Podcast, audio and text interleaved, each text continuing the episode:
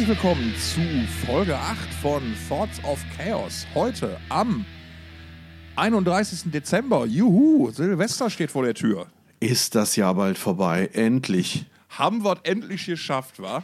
Nein, es war ja gar nicht so scheiße eigentlich. Es ist ja vieles wieder möglich geworden. Wir haben vieles erlebt, was wir die Jahre davor nicht erlebt haben. Ähm, wir wollen das mal nicht alles schlecht reden. Nee, das stimmt. Äh, haben wir im letzten, im letzten Teil ja schon gemacht, versucht schlecht. Aber so viel, so viel schlecht reden konnten wir eigentlich gar nicht. Ähm, und wir versuchen mal, ob es damit so weitergeht. Wir sind jetzt nämlich bei unserem Jahresrückblick im Monat Juli angekommen.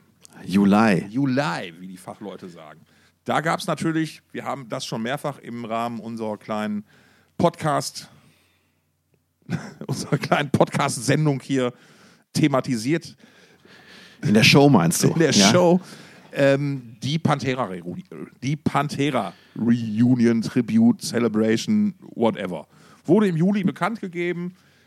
Direkt wurde munter hin und her gelabert. Ähm, mittlerweile wissen wir, was es ist. Und es ist brauchbar bis gut, je nach Standpunkt, möchte ich mal sagen. Ist bei mir im Juli natürlich total untergegangen, weil Dong Open Air war. Natürlich, richtig. Und erzähl mal, was gab es denn da so an schönen Dingen für dich im Rahmen eines Alltags, des Alltags eines Festivalveranstalters? Also schön war vor allen Dingen, äh, nach drei Jahren endlich die Crew wieder zu sehen. Also wir haben ja neulich schon mal darüber gesprochen, wir hatten in den beiden Pandemiejahren diese Moshbox-Konzerte, also deutlich, deutlich, deutlich kleinere Konzerte auf, ebenfalls auf der Halde Norddeutschland, unserem wunderschönen Dongberg. Bei denen ich aber nicht dabei war. Ein Teil der Crew ähm, hat wieder eifrig mit angepackt. Ich selbst konnte nicht dabei sein, aus verschiedenen Gründen. Ähm, und dementsprechend habe ich die Leute zum großen Teil erst in diesem Sommer wiedergesehen und das war ganz großartig, weil wir ähm, nicht wissen konnten. Also man muss dazu sagen, das Dong Open Air, das ist, äh, das trägt sich durch die hundertfache Unterstützung von ehrenamtlichen Mitarbeitern. Also unsere Crew besteht zum allergrößten Teil aus Ehrenamtlern. Und ähm, wir waren uns nicht sicher, wie viele davon uns während der Pandemie verlustig gegangen sind, weil sie irgendwie gemerkt haben, dass sie im Sommer auch was anderes machen können, als sich für uns den Popo aufzureißen. Aber es sind doch sehr, sehr, sehr, sehr, fast alle sind wieder mit dabei gewesen. Ähm, also uns hat glücklicherweise niemand vergessen ähm, und man hat auch viele leuchtende Augen gesehen, dass endlich wieder dieses Abenteuer äh, stattfindet, dass das ja für uns hinter den Kulissen bedeutet. Mal ganz abgesehen von der schweren Arbeit, die es auch tatsächlich mit sich bringt. Also irgendwie waren die Leute trotzdem alle sehr äh, happy, ähm, wieder mit dabei sein zu können, wieder äh, ein Dongo Open Air stattfinden lassen zu können. Das war für mich so wirklich das Besonderste an dem ganzen Festival. Ähm, obwohl wir in diesem Jahr einen Headliner hatten, der so groß war wie noch nie. Blind Guardian sind aufgetreten. Ähm, das war natürlich auch großartig, insbesondere weil wir kurzfristig noch fürchten mussten, dass der Auftritt doch nicht zustande kommt, weil Hansi äh, große Stimmprobleme hatte.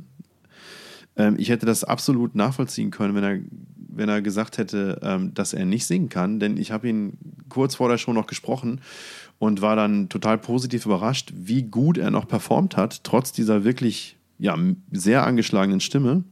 Mhm. An der Stelle nochmal vielen Dank. Das war wirklich großartig. Und ähm, was war sonst noch besonders? Also besonders war natürlich, dass wir zum ersten Mal seit 2001, seit dem allerersten Jahr Dong Open Air, wieder Open Air veranstaltet haben. Denn 18 Jahre lang war das Dong Open Air eine einzige Lügenkiste. Denn es hat in einem Zelt stattgefunden von 2002 bis 2019. Skandal. War natürlich ein Skandal, hart kritisiert, hat zu Mega-Verwerfung in der ganzen Szene geführt. Ähm, trotzdem ist das Festival immer weiter gewachsen und hat dieses Jahr im 20. Jahr, 20. Jubiläum, ähm, tatsächlich auf einer großen Open-Air-Bühne stattgefunden. Und wir haben das ganze Gelände auf links gedreht. Da, wo früher der Produktions- und Bühnenbereich war, ist jetzt Campingplatz gewesen. Und äh, dementsprechend ist der ganze Bühnengeraffel und so weiter an, an eine Stelle gewandert, wo früher Zeltplatz war. Vor dem Hintergrund, dass wir der Bühne einen neuen Hintergrund geben wollten, nämlich den tollen Panoramaausblick, den die Halle ja bietet.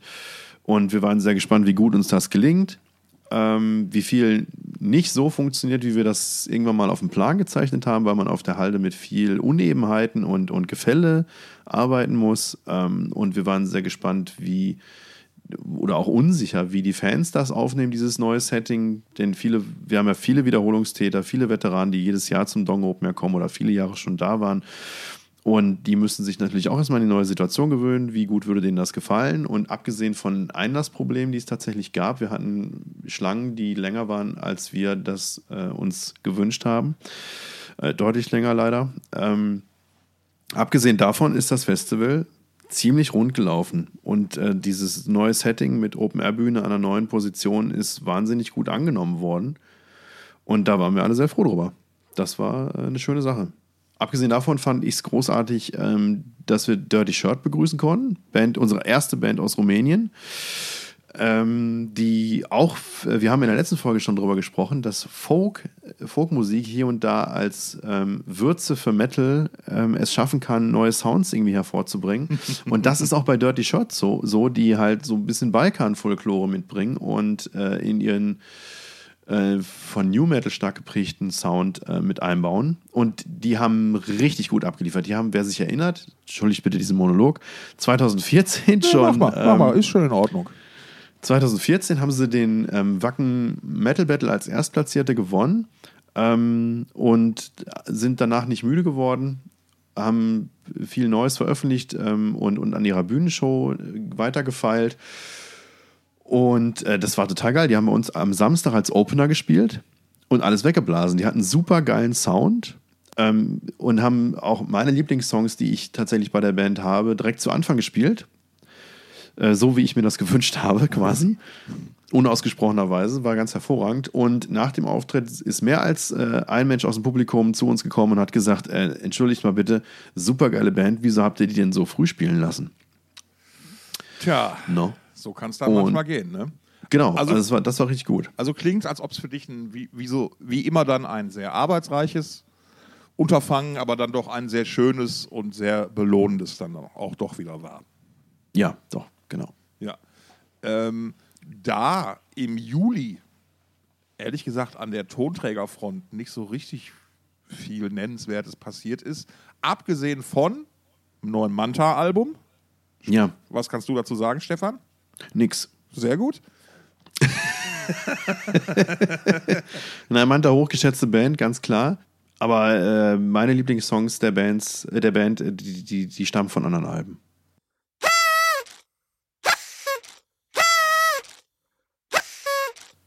Wir können dann direkt vom einem, vom einem Arbeitswochenende zum nächsten gehen, denn im August fand natürlich das Wacken Open Air statt. Sogar auch schon Ende Juli. Sogar mhm. auch schon Ende Juli, genau, ging in den August mit rein. Und da haben wir nochmal ein bisschen gemeinsame Arbeitszeit miteinander verbringen dürfen. Haben, wie ich fand, ganz geile Sachen gemacht und haben auch ein paar schöne Sachen erlebt. Wie unter anderem diesen Auftritt von Amon Amarth, die ich glaube zwei Tage oder just bevor ihr Album The Great Heathen Army erscheint, mal einen unangekündigten, mehr oder weniger unangekündigten Auftritt gespielt haben auf der Portal Stage, dieser kleinen Bühne zwischen den beiden großen Hauptbühnen auf 20 Meter Höhe, glaube ich. Genau, genau. Die haben im Prinzip ähm, direkt unter dem Schädel gespielt. Ja. Und äh, das war ja der Tag vor dem Album-Release.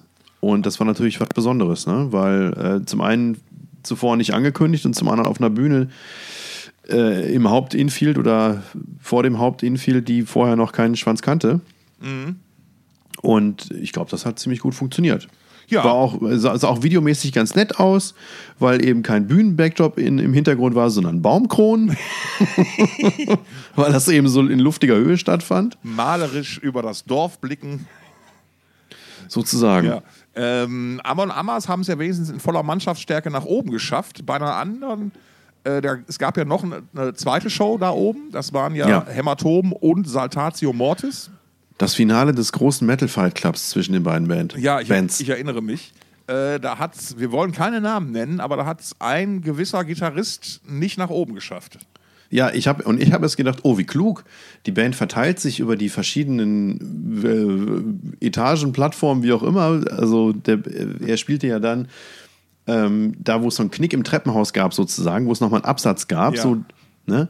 Und dann. Ähm, Hätte er ja eigentlich mal rausgucken können und winken können, ne? Genau, ich habe ihm dann zugewunken von hinten, als er fertig war und noch nicht wieder unten war. Und er hat mir aber nicht zurückgewunken, sondern er hat mir einen Stinkefinger gezeigt. Und da habe ich ihn natürlich darauf angesprochen und gefragt: Hör mal, Was sollte das denn? Warum bist du denn so unfreundlich zu mir? Und dann hat er mir erklärt, dass er ein wenig unter Höhenangst leidet und äh, nicht unbedingt die allerbeste Zeit da oben hatte. Ja, kann schon mal passieren, sowas an der Stelle.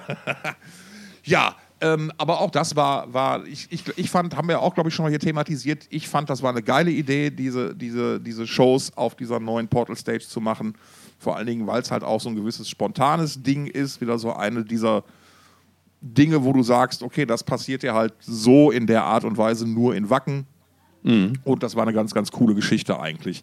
Auch sowas ähnliches wie eine VÖ-Show, nur mit einer Woche Verzögerung, haben ja Arch Enemy gespielt dann da. Die ja äh, an, dann eine Woche danach quasi ihr Album Deceivers veröffentlicht haben. Ja, genau. Ähm, war jetzt nicht so fett wie diese eine Show 2018, wo sie mal so einmal alles an Pyros aufgefahren hatten, was der Markt hergab. Ja, das lag aber auch daran, dass sie damals, ähm, wenn ich mich nicht irre, wenn ich das richtig erinnere, eine DVD aufgezeichnet haben oder, oder ja. Blu-ray oder was auch immer. Ähm, das haben sie diesmal, soweit ich weiß, nicht gemacht. Mhm. Ähm, aber ja, geliefert haben sie trotzdem, würde ich sagen. Absolut. Es gab wieder diverse Alisa Signature Moves. gut bekannt aus den Musikvideos der Band. Ja. Immer, also die, die ausgestreckte, ausgestreckte, gespreizte Hand und viel Haar im Gesicht. Es, es gibt ein Foto von 2019, glaube ich. Ähm, das habe ich mich nie getraut zu veröffentlichen von ihr. Mhm. Da, Weil? Da, da springt sie halt gerade hoch und die Haare stehen halt wirklich in alle Richtungen ab. Da sieht sie irgendwie aus wie so ein. Meine erste Assoziation war irgendwie Kuscheltier. Mhm. Immer so. Also fand ich, hätte ich jetzt nicht adäquat, also hätte ich nicht gemacht, ohne mir das vorher freigeben zu lassen. Oder fällt mir gerade ein, dass ich mal, ähm, das ist das einzige Mal, also ich, ich ähm, wir, wir, erstellen ja immer Thumbnails für unsere Wacken TV Videoveröffentlichung. Und von den ja doch jetzt, weiß ich nicht, vierstelligen Anzahl Videos, die wir da veröffentlicht haben, inklusive Thumbnails, gab es nur eine einzige Band, die sich mal gewünscht hat, dass wir den Thumbnail verändern. Oder da, und das dann sogar zweimal, weil auch die Verbesserung nicht dem entsprach, was sich die Band gewünscht hatte, obwohl das wirklich alles andere als unverfänglich war. Aber der Sänger dieser norwegischen Band war mit sich da nicht zufrieden. Natürlich kann ich das leider nicht verraten, um welche Band es sich handelt, aber einmal schöne Grüße nach Norwegen. Sag's mir, ich piep's weg. Ja, gut, da geht es natürlich um alles. Es ist ein Move gewesen, den, den, ich mir eigentlich mir von einer anderen Band unheimlich gut hätte vorstellen können, äh, die ebenfalls nochmal im August ein lang erwartetes neues Album veröffentlicht hat, nämlich Machine Head. Album hieß ja. Of Kingdom and Crown. Warum sage ich das so, wie ich es gesagt habe? Nun, das mag daran liegen, dass ich den Rob Flynn vielleicht nicht besonders gut leiden kann, aufgrund diverser persönlicher Erfahrungen, die ich mit ihm gemacht habe. Oh, davon muss uns aber jetzt erzählen. Na, weiß ich nicht. Ich fand es halt immer mit ihm im, ich immer im Interview-Kontext natürlich. Und er war schon oft bocklos. Mhm. Wo ich mir halt dachte, so, sag mal, Junge, ey, ne? Und einmal gab es halt die Geschichte, dass wir zu einem Video-Interview verabredet waren und ähm, er wohl in der Nacht vorher, und ich sage das jetzt ganz bewusst ohne Wertung, im Tourbus die Treppe runtergefallen ist. Mhm. Und mir wurde schon gesagt, hey, er ist überhaupt nicht gut drauf deswegen. Ich habe mhm. angeboten, okay, hey, geht's denn überhaupt? Wir können auch canceln. Ne, habe ich natürlich, haben wir, ist schade, aber wir haben Verständnis dafür, überhaupt kein Problem. Nee, geht schon. Ich so, okay, cool, alles klar er kommt zum vereinbarten Treffpunkt. Äh, ich stelle mich kurz vor und sage so, hey, tut mir leid, ich habe gehört, was passiert ist. Ähm, tut mir echt leid, aber ich finde es super toll, dass du dich hier trotz Schmerzen und so, also echt Daumen hoch. Ne? Wollte ihm dadurch halt echt ein Kompliment machen. Das ist komplett in den falschen Hals geraten bei ihm. So, äh, mhm. was ich ihn jetzt hier und er hätte nichts und wer hier so eine Scheiße erzählen würde. Ne? Mhm. Und da war die Stimmung direkt auf dem Tiefpunkt. Mhm. Das ist immer eine gute Voraussetzung für ein Konzert. Äh, gute Voraussetzung vor allen Dingen für ein Interview, wo man ja grundsätzlich eine positive Berichterstattung eigentlich machen möchte. Ja. Ähm, deswegen war so das menschliche Verhältnis getrübt. Das musikalische, naja, das gleiche, was ich seit all den Jahren sage, die haben anderthalb, zweieinhalb gute Songs in meinen Augen. Was aber auch daran liegt, dass so ein Song wie Imperium zum Beispiel, das ist so ein Brett, der überstrahlt ein ganzes Album. In, in, in meiner Wahrnehmung halt. Ne? Weil wenn die, äh, also wenn die es krachen lassen, dann lassen die es halt auch krachen. Muss ich ihnen halt dann auch geben. Ich war vom neuen Album angenehm überrascht, zumindest dahingehend, dass es eine ähm, doch eine ungewohnte Form von Härte hatte, die ich nicht gedacht hätte, dass die, die nochmal kommen würden. Es gab die letzten Singles und so ging ja vielleicht auch ein bisschen in eine andere Richtung, aber das ist ein, war wieder ein ordentliches Brett, um es mal so zu sagen. Trotzdem bleibe ich dabei, es sind zweieinhalb. Ich persönlich habe zweieinhalb gute Machine Head Songs. Ähm, ja, auch die, die sind ja mittlerweile, stehen die ja wieder voll im Saft, haben ja letztens noch mit äh, Amon Amas getourt ähm, zusammen. Das passt ja eigentlich auch ganz gut. Ähm, meinst du, wir werden nochmal erleben, dass Rob Flynn doch nochmal auf Festivals spielt? Weil er hat ja seinerzeit mal irgendwann gesagt, er spielt keine Ja. Festivals mehr. Das ist eine gute Frage. Also er ist ja jetzt dann irgendwie zehn Jahre lang ziemlich konsequent gewesen, ne? Äh, könnte was dran sein. Aber ich kann mir auch vorstellen, dass, ähm, dass man irgendwann, wenn man noch älter wird, irgendwann sagt so, pass auf, ich habe jetzt einfach keinen Bock mehr auf Tourneen, weil mir das zu anstrengend ist. Ich spiele jetzt nur noch einzelne Shows und lass mir das vergolden. Ne? Nur für, für ich habe keinen Bock mehr, Wochen und Monate lang von zu Hause weg zu sein, sondern ich spiele jetzt nur noch ähm, ein paar Festivals im Sommer.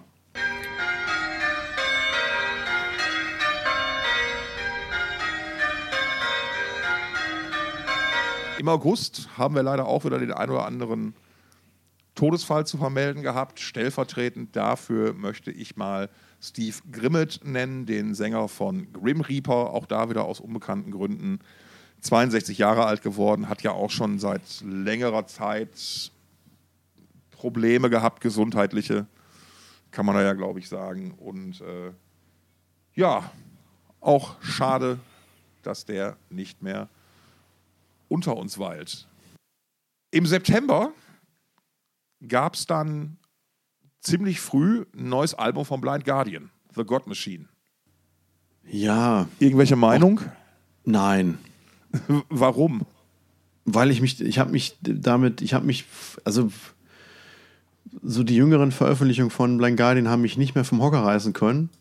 Und ähm, ich fand die, die erste Single-Auskopplung äh, gar nicht schlecht. Ich habe mich dann aber ehrlich gesagt nicht weiter damit auseinandergesetzt. Es war auch klar, dass auf dem Dong ähm, halt äh, die, die äh, Summer Far Beyond gefeiert werden würde, wie das ja schon vorher oder äh, auf, den, auf der Tournee der Fall war. Und ähm, damit war ich total happy. Und ähm, ja. Ja. Ich muss äh, im September, wenn man es dann mal so geballt sieht, da war ist ganz schön viel passiert in Sachen Musik und Alben. Eins, was komplett an mir vorbeigegangen ist, ist die neue Megadeth. The Sick, The Dying and The Dead. So, Ja, es geht mir genauso. ich, und, und ich fand die letzten Megadeth-Platten alle gut, aber ich habe es nicht mehr so mitgekriegt. Ähm, hast du von der Ozzy, Patient Number 9, mal irgendwas anderes gehört, außer die Singles? Nein. Aber hast du dich denn mit der Techno von Electric Callboy auseinandergesetzt? Nee, habe ich nicht, aber du wahrscheinlich, ne?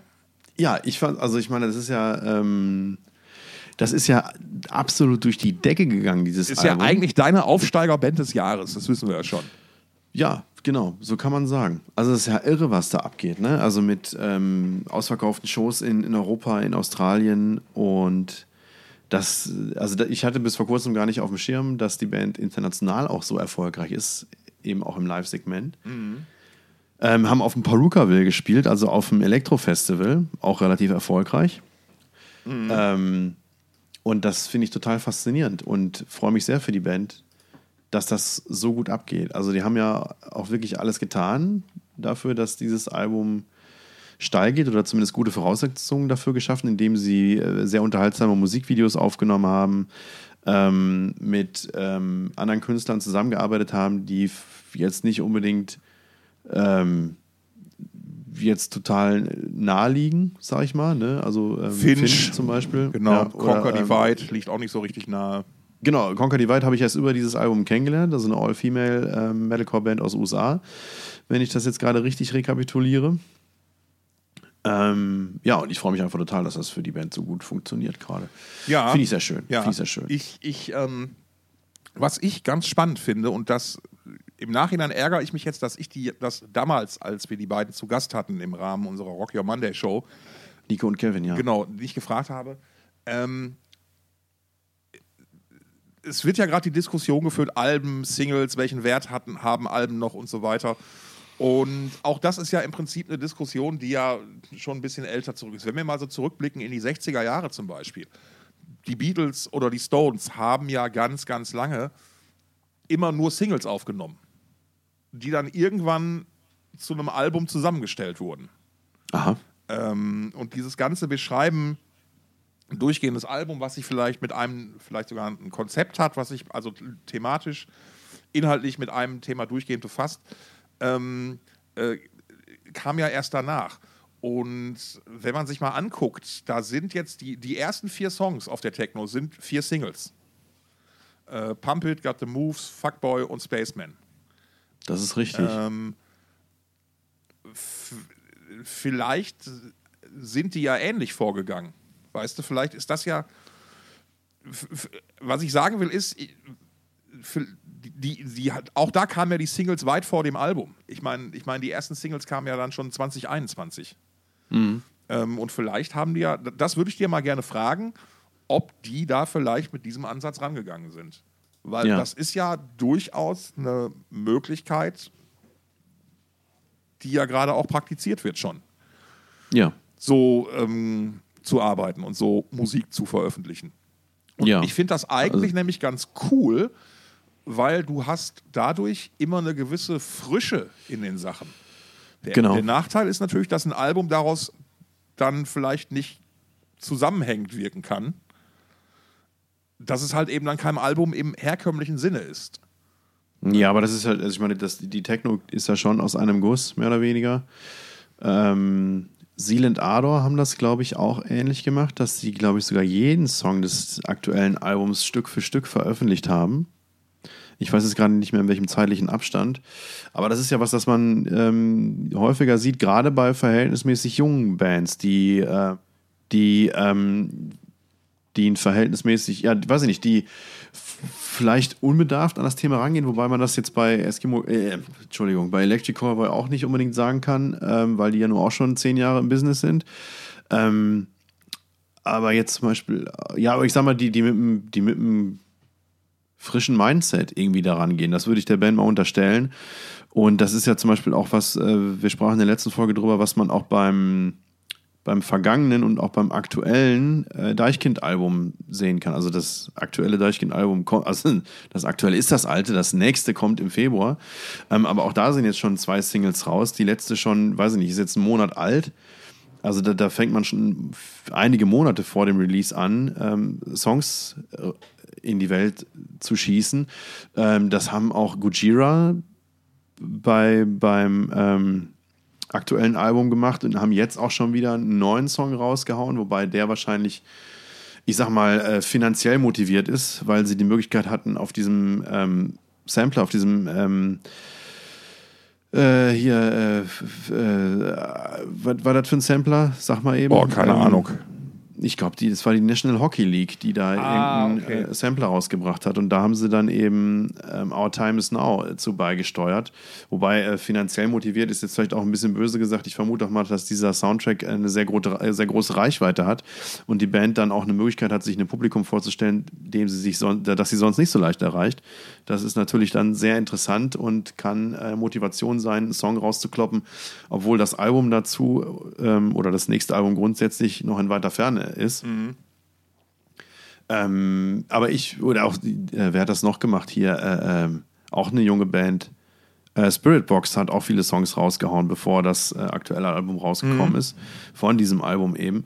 Und ich finde das, ich finde das persönlich interessant, weil das einfach die Wartestrecke zwischen zwei Alben verkürzt. Finde ich Ja. vollkommen in Ordnung. Ja, aber, aber ich meine wirklich, das muss ich dann nochmal in dem Kontext erwähnen, ich meine wirklich dieses, also nicht, wir, wir strecken, die, wir, wir nehmen Album auf und planen die Veröffentlichung über ein Jahr und streuen dann immer wieder Singles vorher, was ja auch ein legitimer Weg ist, sondern ich meine wirklich dieses, okay, es ist jetzt Januar, wir nehmen eine Single auf.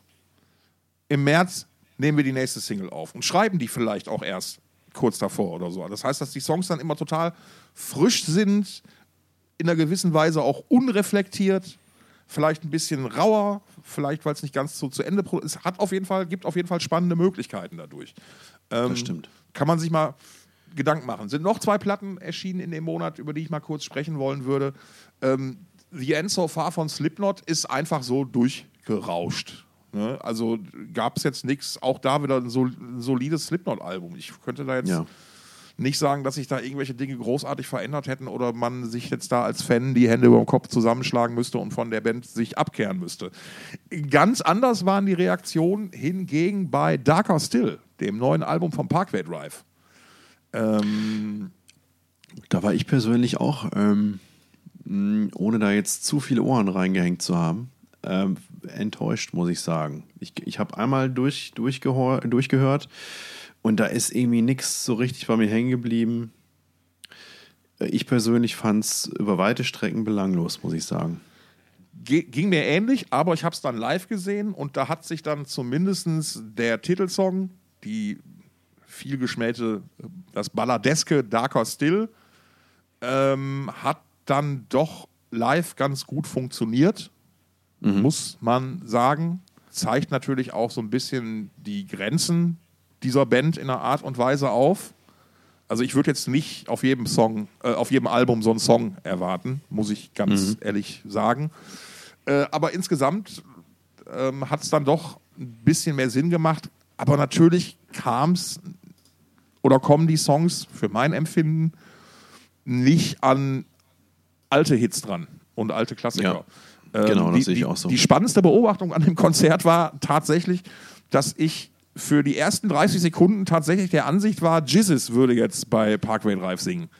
Weil äh, mhm. der Sänger rauskam in, in einem sehr, sehr Jizzes-ähnlichen Outfit und einem, also mit so einer dicken Weste an, glaube ich, irgendwie. Und ich habe dann zu, zu Reuti, liebe Grüße an der Stelle, äh, gesagt: Alter, das ist doch Jizzes. Ja, ich habe ich hab erst neulich ähm, das Musikvideo zu The Greatest Fear gesehen. Mhm. Auch von dem Album. Und ich finde, das ist, also ich meine, da steckt, glaube ich, echt viel Kohle drin. Das ist sehr aufwendig produziert worden. Da ist auch CGI drin, also Computereffekte, die sehr, sehr gut aussehen, zumindest für mein Auge. Ähm, aber ich finde, das ist irgendwie so pathetisch überhöht, ähm, dass das, ja, weiß ich nicht, das ist einfach too much irgendwie. Das trägt ganz schön dick auf und das weiß nicht, der eine spielt in der Wüste, der nächste in irgendeinem Feld und da denke ich mir so, ja, das habe ich doch neulich erst bei The Who gesehen. Jetzt, da sah das aber irgendwie besser aus und war auch irgendwie ein Stück weit authentischer.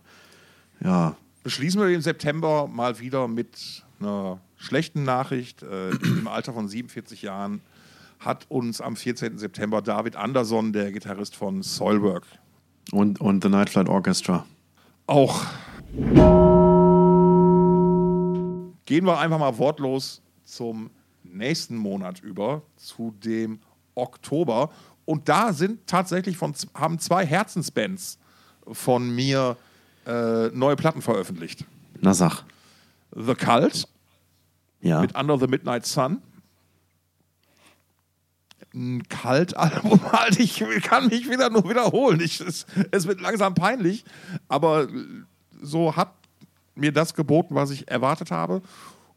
Und auch ein neues Lamp of God Album namens Omens, mhm. ähm, die ich ja seit 2010, 2011 auch sehr mag.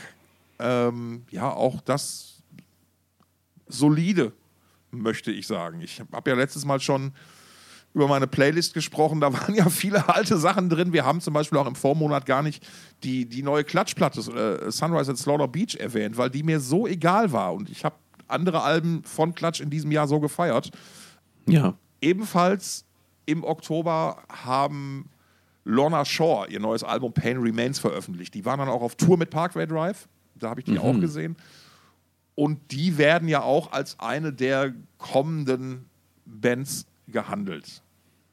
Ähm, ich habe, es gibt wohl, man unterstellt dem Sänger wohl liebevoll, dass er ein Mannbärschwein sei. Aufgrund ein sein, ein Mannbärschwein. aufgrund seines Organs. Ähm, weil ich meine, gut, er grunzt wirklich außergewöhnlich. Ist das so deins oder kannst du da so wenig mit anfangen nur? Ähm, ich müsste mich tatsächlich erstmal vernünftig reinhören, um da ein belastbares Feedback geben zu können. Der für mich albernste Albumtitel des Jahres kam ebenfalls im Oktober auf uns hernieder. Nee, wüsste ich gerade nicht. Band? Welche Band? Äh, Fängt mit A an. Und auch der Titel fängt mit A an. Kein, keine Ahnung. A Paranormal Evening with the Moonflower Society. Ah, natürlich, natürlich. Also da Avantasia. wieder Daumen hoch, gutes Avantasia-Album. Ich sag's wie es ist, ich fand den Titel am besten. Punkt. Was soll ich da lügen? Das ist. Das, ich, das gibt's doch gar nicht. Das, das gibt's doch gar nicht. Ebenfalls Oktober. Mick Mars ist von seinem Posten als Motley Crue-Gitarrist Ja. zurückgetreten. Zumindest, ich glaube, jetzt aktuell letzter Stand von seinem Posten als Touring-Gitarrist. Er möchte wohl weiterhin bei Songs schrei- mitschreiben und solche Dinge. Ja, und an seiner Stadt ist jetzt John Five eingesprungen. Richtig. Vorher, Von, von ähm, Rob Zombie und war, wurde noch gespielt bei, bei, ähm, bei Marilyn Manson, richtig? korrekt. Ganz genau. Und ist aber auch ein interessanter Solokünstler, muss ich sagen. Ist ein interessanter Solokünstler, ist ein sehr, sehr großer Kiss-Fan, Ja, was genau. ihn ja grundsätzlich sympathisch macht. Ich glaube, er hat ein eigenes Mu- KISS-Museum Er hat sowas ähnliches. Er hat sehr, sehr viel geilen Memorabilia-Scheiß gesammelt. Es, es gibt ähm, bei Wacken Worldwide 2020 haben wir ein Feature mit ihm gehabt, wo er uns mitnimmt in diese, äh, in diese, in diese Sammlung. Das, da lohnt es sich mal reinzugucken. Das, ist ta- ist tatsächlich ganz unterhaltsam, muss man sagen. Gibt- Spielt auch da ein, zwei Stücke. Mhm. Das gibt's, das gibt's auf Wacken TV zu sehen. Ja, ähm, Mick Mars war ja schon länger krank. Eine komplizierte Krankheit, eine degenerative Rückenmarkskrankheit ist, glaube ich, der korrekte Begriff. Sehr, sehr schmerzhaft für ihn. Man kann es verstehen. Ähm, ist ja nur auch nicht mehr der Jüngste. Ähm, und ich fand, sie haben es so insgesamt ganz gut gehandelt. So, beide Parteien haben gleichzeitig ein Statement veröffentlicht. Und ich glaube, die, äh, die, die, die, die Wahl von John Five macht total Sinn. Ich glaube, der könnte da nochmal ein bisschen Bewegung auf die Bühne bringen. Das, Ja. was ja nicht das Schlechteste sein muss. Ähm, was mich jetzt auch jüngst nochmal von den Socken gehauen hat, eine der interessantesten Bands für mich dieses Jahr ähm, sind äh, Future Palace. Sagt ihr wahrscheinlich noch gar nichts. Null. Das ist eine Band, die bei, äh, ähm, bei A Rising Empire unter Vertrag ist. Hier den, den der Truppe, die ehemals als Nuclear Blast firmiert ist. Und äh, das ist eine sehr junge Band aus Berlin, die jetzt ihr zweites Album rausgebracht hat mit dem Titel Run. Und ähm, die bezeichnen ihre, ihre eigene Suppe als Post-Hardcore. Ich würde einfach sagen, das ist Metalcore. Aber was weiß ich schon. Oh, Ich wollte gerade sagen. ja, aber mich, mich bläst dieses Album ganz gut weg. Also die Hälfte der Songs ähm, finde ich wahnsinnig gut. Ähm, hat eine, also haben eine Sängerin ähm, mit, einer, mit einer starken Stimme, habe ich zuerst über Spotify reingespült bekommen. Und ich dachte zuerst, das ist, ähm, also beim allerersten Hinhören dachte ich, ähm, ist das Hayley Williams von Paramore? Und dann dachte ich mir, nee, das ist aber zu hart für Hayley Williams oder für Paramore ähm, habe mich da ein bisschen damit auseinandergesetzt und, und habe dann festgestellt, dass es doch keine Band aus den USA ist, wie ich zuerst vermutet hatte, sondern tatsächlich eine deutsche Band aus Berlin eben. Und ähm, also die wissen, wie es geht, meiner Meinung nach. Also haben sehr coole Songs. Sie singt unheimlich gut, ähm, hat so eine, im Prinzip so eine, ja, ne, ich, ich, ich, ich sage jetzt einfach mal Mädchenstimme, so wie eben auch Hayley Williams. Ähm, ist aber sehr vielseitig und schafft auch sehr solide Screams oder Shouts oder ja, irgendwas dazwischen. Finde ich, finde ich wahnsinnig gut und interessant. Ähm, haben auch, ähm, haben auch schon äh, jetzt Support auf zwei Tonen gespielt für NSOK und für Battle Beast.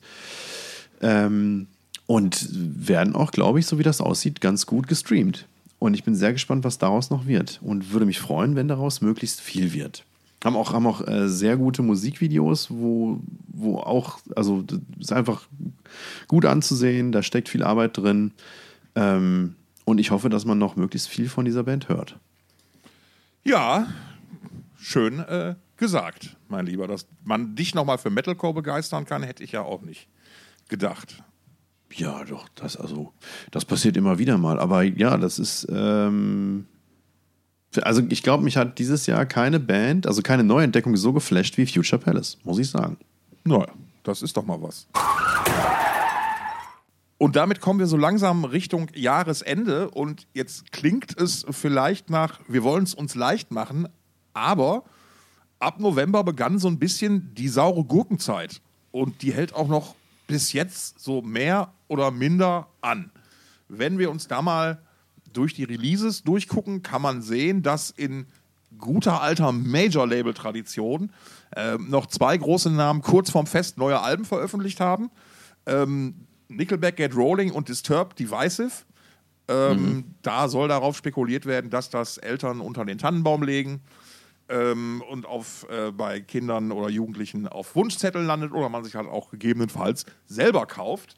Äh, ansonsten war im November eigentlich das bemerkenswerteste aus meiner Sicht, wenn es um Sachen wie Heavy Metal geht, ähm, die Aufnahme von Judas Priest in die Rock'n'Roll Hall of Fame. Äh, ja, das ist natürlich immer ganz wichtig. Wer kommt in die Rock'n'Roll Hall of Fame und wer nicht? Ich, ich höre schon, du und bist nicht so, du verstehst genau wie ich die, diese Institution nicht so ganz irgendwie, oder? Nee, ich finde, da können wir mal eine ganz eigene, da können wir eine ganze Folge drüber machen, wie affig ich das finde. Ehrlich jetzt, also, also nur die jetzt speziell oder grundsätzlich Dinge, die so in diese Richtung gehen? Beides. Die, also grundsätzlich solche Dinge und die im Speziellen. Ne? Weil das ist ja alles irgendwie, also ich meine, da geht es ja dann auch, da geht es ja im Prinzip auch nur noch um, um, ja, ich weiß ehrlich gesagt nicht, worum es geht, aber es wird ganz, ganz viel darüber geredet. und über eine Sache, über die man sich echt, wo man sich echt, wo man sich echt drüber streiten kann, ob der scheiß Titel äh, überhaupt noch gerechtfertigt ist, ne? Ja. Und ob da, ob da Menschen mit, mit, äh, mit einem ja, nach welchen Kriterien denn da überhaupt gewütet wird. Mhm. Also ich, ich bin ja grundsätzlich so ein Fan von Memorabilia. Äh, ich kann mich auch immer sehr, noch sehr, sehr gut daran erinnern, als ich mal irgendwann in einem Wackenarchiv gelandet bin und da signierte Dinge gefunden habe von Bands in Originalbesetzung, für die ich persönlich eine Niere geben würde. Aber ich konnte einen der beiden Besitzer, also einem war es, ja, ja, nimm doch. Aber der andere hat da, un, also der weiß ganz genau. Und das ist so eine telepathische. Also ich habe dann schon mal vorgeschlagen, ob man nicht beispielsweise so ein von Slayer in Originalbesetzung mit Hannemann und Lombardo signierten Schnickschnack nicht vielleicht als Dauerleihgabe ins Slayer Museum Hohenlockstedt weitervermitteln könnte. Keine Chance. Mhm. Keine Chance. Äh, würde ich aber vielleicht auch nicht. Aber ähm, worauf ich raus wollte, ist, ähm, ich finde Hardrock-Cafés scheiße, allesamt. Per mhm. se, aber ich mag halt. Aber man kann ganz gut essen da. Boah, nee, überhaupt nicht, ey. Nein? Nee. Also ich habe da schon mal gut nee, gegessen. Kann, kann ich mir nicht vorstellen. Ähm, äh, ich, andere, ich mag aber halt so, so wie gesagt, diese Memo Memorabilia-Stücke. Einer meiner, das ist auch vielleicht eine schöne Story. Ich, einer meiner ersten oder frühesten Jobs im Rock'n'Roll-Business war, da habe ich eine Ausstellung von eben solchen Sachen begleitet, die so im Rahmen einer Veranstaltung äh, durch Deutschland gezogen ist. Ähm, ja. Das war ein, ein, Typ, ich glaube, er war Mediziner aus dem Ruhrgebiet ähm, und der hat halt als Hobby so Dinge gesammelt. Ne? Also, das soll wohl eine Lederhose von Keith Richards gewesen sein. Goldene Schallplatten von irgendwelchen Leuten und so weiter und so Gitarren von hast du nicht gesehen. Ähm, und das war schon alles ganz cool eigentlich. Also ich mag sowas halt wirklich sehr. Und falls ich mal jemals in diesem Leben nach Cleveland kommen sollte, mhm. werde ich mir auch diese ominöse Hall of Fame angucken, in der Hoffnung, da viele Sachen zu sehen, wo ich davor stehe und sage, boah, das ganze Grundprinzip dahinter erschließt sich mir, also, also, also das Voting-Prinzip dahinter erschließt sich mir null. Ähm, aber das sind ja auch immer wieder so. Möglichst erratisch, glaube ich. Ja, vielleicht. Vielleicht steckt da auch irgendwie ein kommerzieller Gedanke hinter. Ich Vielleicht. möglicherweise, man weiß es alles gar nicht. Das eigentlich letzte metallische Ding, worüber wir zwei uns unterhalten können, weil ich weiß, dass wir beide ein bisschen Bezug dazu haben, ist tatsächlich eine neue Steel Panther Single, die jetzt in diesem Monat auf uns Händler gerechnet ist. Boah, jetzt muss ich gerade überlegen, ob ich die schon gehört habe oder nicht. Doch, ich habe mir die angehört. Ja. Da siehste, auf da, da ist Ach doch doch, das ist ja dieses 80er-Ding, dieses 80er-Ding. Ne? Richtig, genau. Äh, ja, war, ist halt vollgepackt mit 80er-Jahre-Zitaten irgendwie, ne? Ähm, ja, das, das, das ist, ich finde es ja ein bisschen traurig, dass sich Steel Panther nur noch selbst wiederholen, im Prinzip seit äh, zehn Jahren oder so. Das ist so ein bisschen schade, weil ähm, ich die Publikumsreaktionen auf die Band halt immer großartig fand und ich finde auch, also das auch wieder so eine so eine, ähm, so eine Gelegenheit, die ich habe äh, fahren lassen. Die haben ja 2019 auf dem Dong gespielt und ich hätte die eigentlich fragen müssen, ob die in irgendeiner Form eine, ähm, eine Ausbildung als, als Comedians äh, oder Vergangenheit als Comedians genossen haben, weil die einfach so, also ich meine, man muss echt schon Ja. ein gewisses Training haben, Absolut. Um, um, bei, um bei diesen Performances sich nicht ständig selbst kaputt zu lachen. Ne? Ja, nein, äh, und auch wenn äh, gerade so diese kleinen Video-Bits und Pieces, die die immer wieder machen. Aktuell ist es ja, glaube ich, so eine Dead-Joke-Reihe. Davor gab es ja irgendwas, wo, wo sich Lexi und Satchel als Wissenschaftler ähm, verkleidet haben. Science Panther. Danke. Ähm, ich, also da, da, das ist Comedy-technisch, wenn es dieses Wort überhaupt gibt, ist das schon auf einem sehr, sehr hohen Niveau. Und ich meine zu wissen, dass da auch natürlich Leute im Hintergrund arbeiten, um solche Dinge zu verfeinern, gegebenenfalls. Ja, was ich halt nicht verstehe, ist, warum dann Live-Shows so oft wiederholt werden. Pass auf, ne? da, ja, das, das Ding ist halt, also ich fand Steel Panther beim Erstkontakt großartig. Ich habe gedacht, geil, genau Ja. mein Ding. Es ist lustig, die machen sich über sich selbst und über den ganzen Scheiß lustig und die machen es mit so einer Hingabe und so einer Detailversessenheit. Das, das ist Dass sie sogar Zoff mit Def Leppard, Def Leppard bekommen ja, haben. Ne? beispielsweise. So, und dann haben sie aber, dann haben sie aber den, im Prinzip die, die beste Version ihres Witzes, die, den sie jemals erzählt haben, ist ja diese eine Donington-Show. Da geht es ja einmal richtig zur Sache. So, aber, aber ab da wiederholten sich die Pointen ja nur noch immer live. So, und jetzt ist aber, und das weiß, und das hat mich völlig überrascht, im Zuge der neuen Albumpromo bin ich auf ein Ding gestoßen, wo Michael Starr eine astreine Ozzy-Parodie hinlegt. Die macht er aber auch schon live etwas länger. Er, macht er die, dann, okay, dann habe ich, dann hab ich das einfach verdrängt, weil die war wirklich fantastisch, aber dann ist das auch kein neuer Witz. Ja, die hat er auf den Dong 2019 gebracht und die hat er, die habe ich aber auch schon ein halbes, ja, habe ich schon ein paar Monate vorher auf der Full Metal Cruise gesehen Mhm. und habe mich da auch weggeschmissen, weil er den ja wirklich auf den Kopf nagelt, Ja. so, ne? Ja, ja. Also ich, ich würde mir wünschen, ich, ich weiß auch nicht, wie man da, wie, was man da machen könnte, aber Was kann man da machen? ja, aber guck mal, das, das ist doch so ein ganz klarer Fall. Eigentlich mag ich das total, was die machen. Nur ich habe den Witz jetzt halt so oft gehört. Ja, und da, da, da, frage ich mich halt, ob das sein kann, was du sagst, dass da viele Leute im Hintergrund dran arbeiten. Denn wenn es die geben würde, dann müssten die eigentlich auch in der Lage sein, sich neue Dinge auszudenken. Und das passiert in viel zu niedriger Frequenz im Prinzip. Ja, aber, aber ist, und das ist ja gerade das Problem, und da, da wollten wir ohnehin mal eine eigene Folge zum, zu dem Thema Humor im, im, im Heavy Metal und im Rock machen. Aber vielleicht muss man doch einfach mal irgendwann akzeptieren, dass ein Witz auserzählt ist. So, ich nehme mal als Ja. Beispiel Tenacious D, die ja mit dem Film ganz klar gemerkt haben, okay, da haben wir uns jetzt übernommen. Indem wir jetzt im Prinzip die ganze Kacke oder alles nochmal erzählen, was wir schon vorher erzählt haben, und das jetzt nur in Filmformat gießen. Und da gab es ja sogar noch die Serie vorher vor, die ja noch. Ach was. Ja, die Serie ist tausendmal besser. Ach was. Ähm, die ist ganz fantastisch sogar. Kennst du diesen einen, diesen einen Album-Trailer mit, ähm, äh, mit, mit dem Schauspieler äh, ja, Val Kilmer, genau. Ja.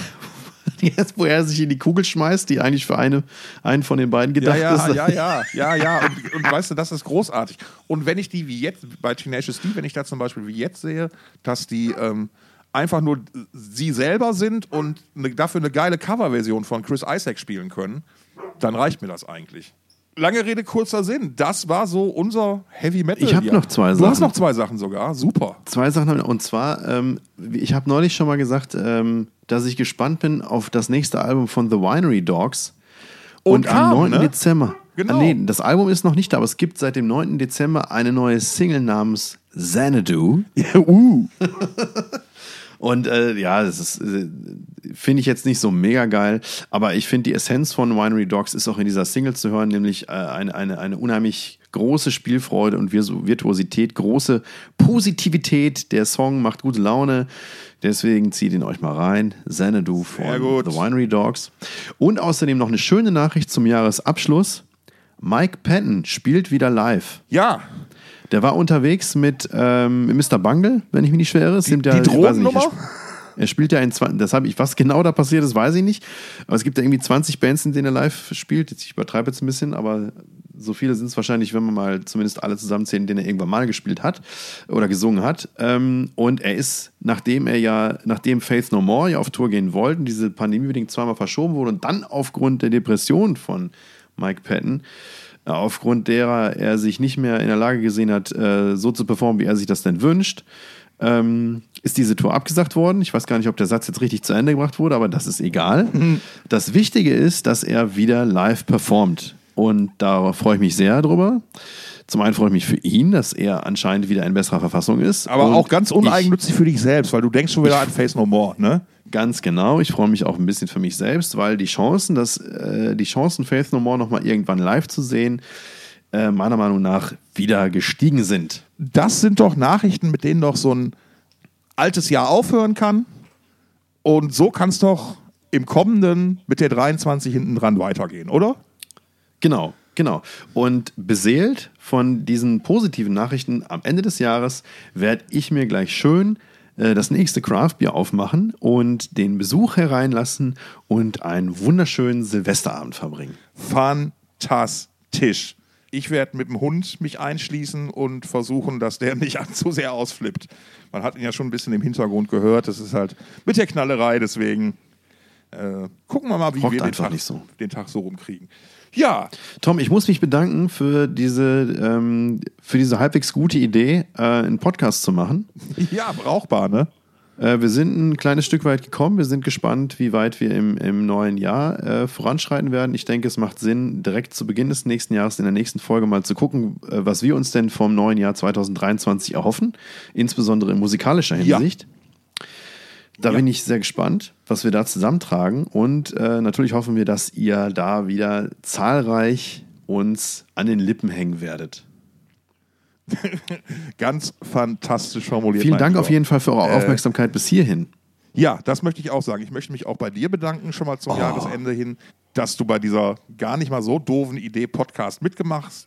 Ähm, und äh, ja, dass wir, dass wir generell hier einfach zusammen immer viel Spaß haben. Äh, Finde ich super, tut mir gut, dir hoffentlich Ja. auch. Euch da draußen, glaube ich, hoffentlich auch. Und ja, schaltet auch das nächste Mal wieder ein, wenn sich zwei Quatschköpfe um Kopf und Kragen reden. Ähm, wir hören uns im neuen Jahr wieder Unbedingt. kommt gut rüber. Stefan, du auch. Guten Guten Rutsch. Rutsch, auch der Familie. Und ich sag mal, bis zum kommenden Jahr. Bis dann. Tschüssing.